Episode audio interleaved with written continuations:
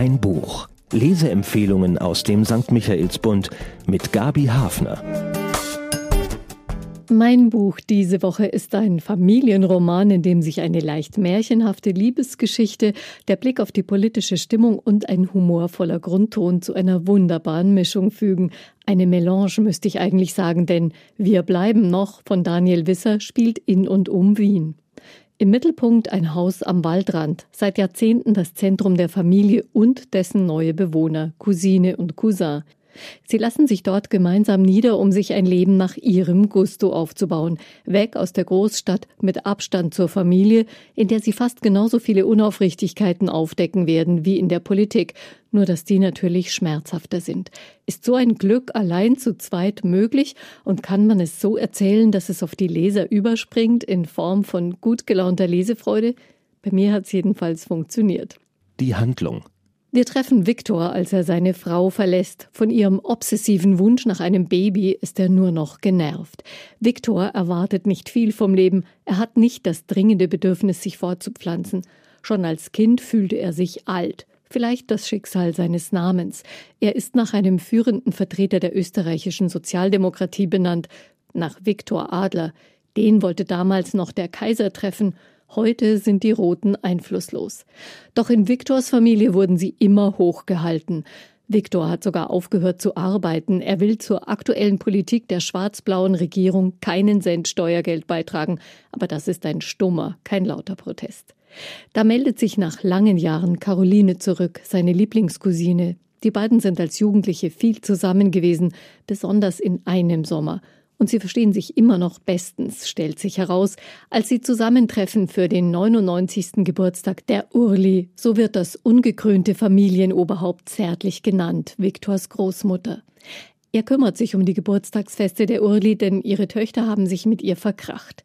Den Geburtstag aber feiern alle gemeinsam. Ein turbulenter Tag mit Festessen, Torte und Gesprächen, die in dieser Familie schnell politisch werden und leidenschaftlich. Da werden auch persönliche Spannungen spürbar. Viktors Mutter und ihre Schwester waren als junge Frauen regelrechte Aktivistinnen, haben gegen Vietnam demonstriert und später gegen das geplante Atomkraftwerk Hainburg. Jetzt finden sie auch, dass zu viele Flüchtlinge und Migranten im Land sind und wählen nicht mehr rot. Deswegen hat die Urli am Vortag auch Viktor ihr Testament übergeben. Er soll das Haus erben, an das er unendlich viele Kindheitserinnerungen knüpft. Eine Bedingung gibt es, verkaufen darf er es nicht.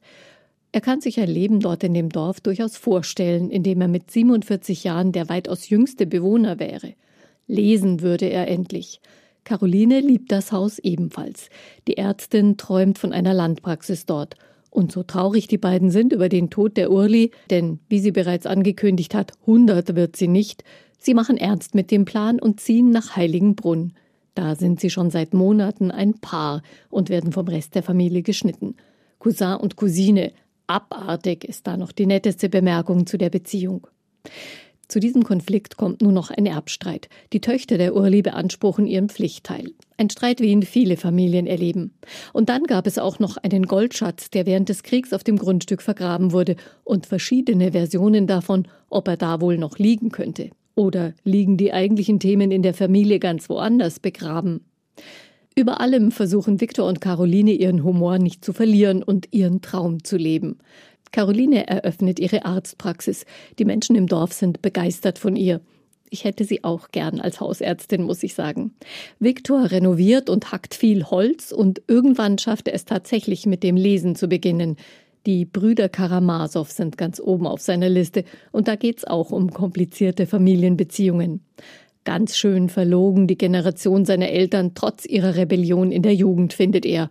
Aber die eigene Generation, wie verhält die sich eigentlich?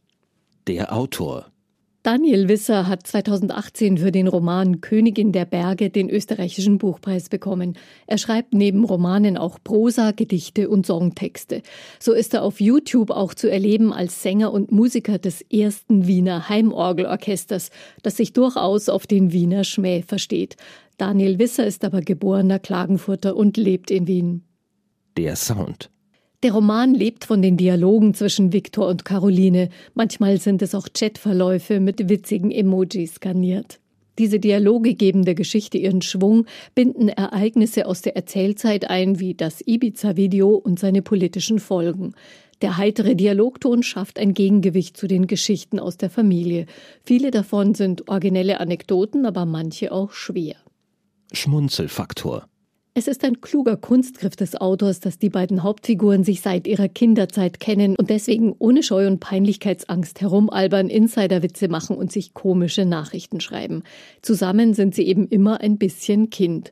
Und auch wenn sie folgenreiche Lebensentscheidungen treffen und ihnen Ablehnung entgegenschlägt, schaffen sie es, diese Leichtigkeit zu behalten. Sie ist es, die den Roman trägt und für einen meist heiteren Grundton sorgt, auch wenn Victor ein echter Pessimist ist, was die Zukunft betrifft betrifft. Kuschelfaktor. Wie bekommt man eine gute Liebesgeschichte noch hin? Das habe ihn für diesen Roman am meisten beschäftigt, berichtet der Autor bei der Buchpremiere. Gut, dass er sich da so viele Gedanken gemacht hat, denn er hat, so finde ich, den richtigen Dreh gefunden. Eine Mischung aus Amour fou und Märchen, Viktor und Caroline gegen den Rest der Welt oder eben der Familie. Die Beziehung der beiden ist unvernünftig, sehr zärtlich und voller Begehren. Aus paartherapeutischer Sicht bestimmt ganz und gar unrealistisch, aber gerade deswegen ebenso schön und gerade nicht zu perfekt. Für wen?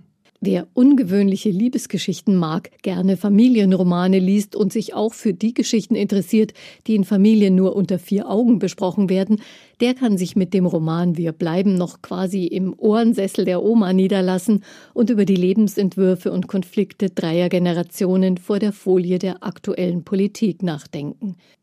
Dass der Roman in Österreich spielt, schafft ein bisschen Distanz zu den bundesdeutschen Nachrichten und die schadet ja bekanntlich nicht, um klarer zu sehen. Zahlen, Daten, Fakten. Ein Rhinoceros hat der Lufterhand Verlag auf den Umschlag des Romans drucken lassen. Das hat mit dem Aussterben der Breitmaulnashörner zu tun. Erzählt ist Wir bleiben noch von Daniel Wisser, aber leichtfüßig auf 480 Seiten. Für 22 Euro gibt's den bittersüßen Familienroman in der Buchhandlung Michaelsbund oder im Shop auf michaelsbund.de. Ein Buch. Ein Podcast aus dem katholischen Medienhaus St. Michaelsbund, produziert vom Münchner Kirchenradio.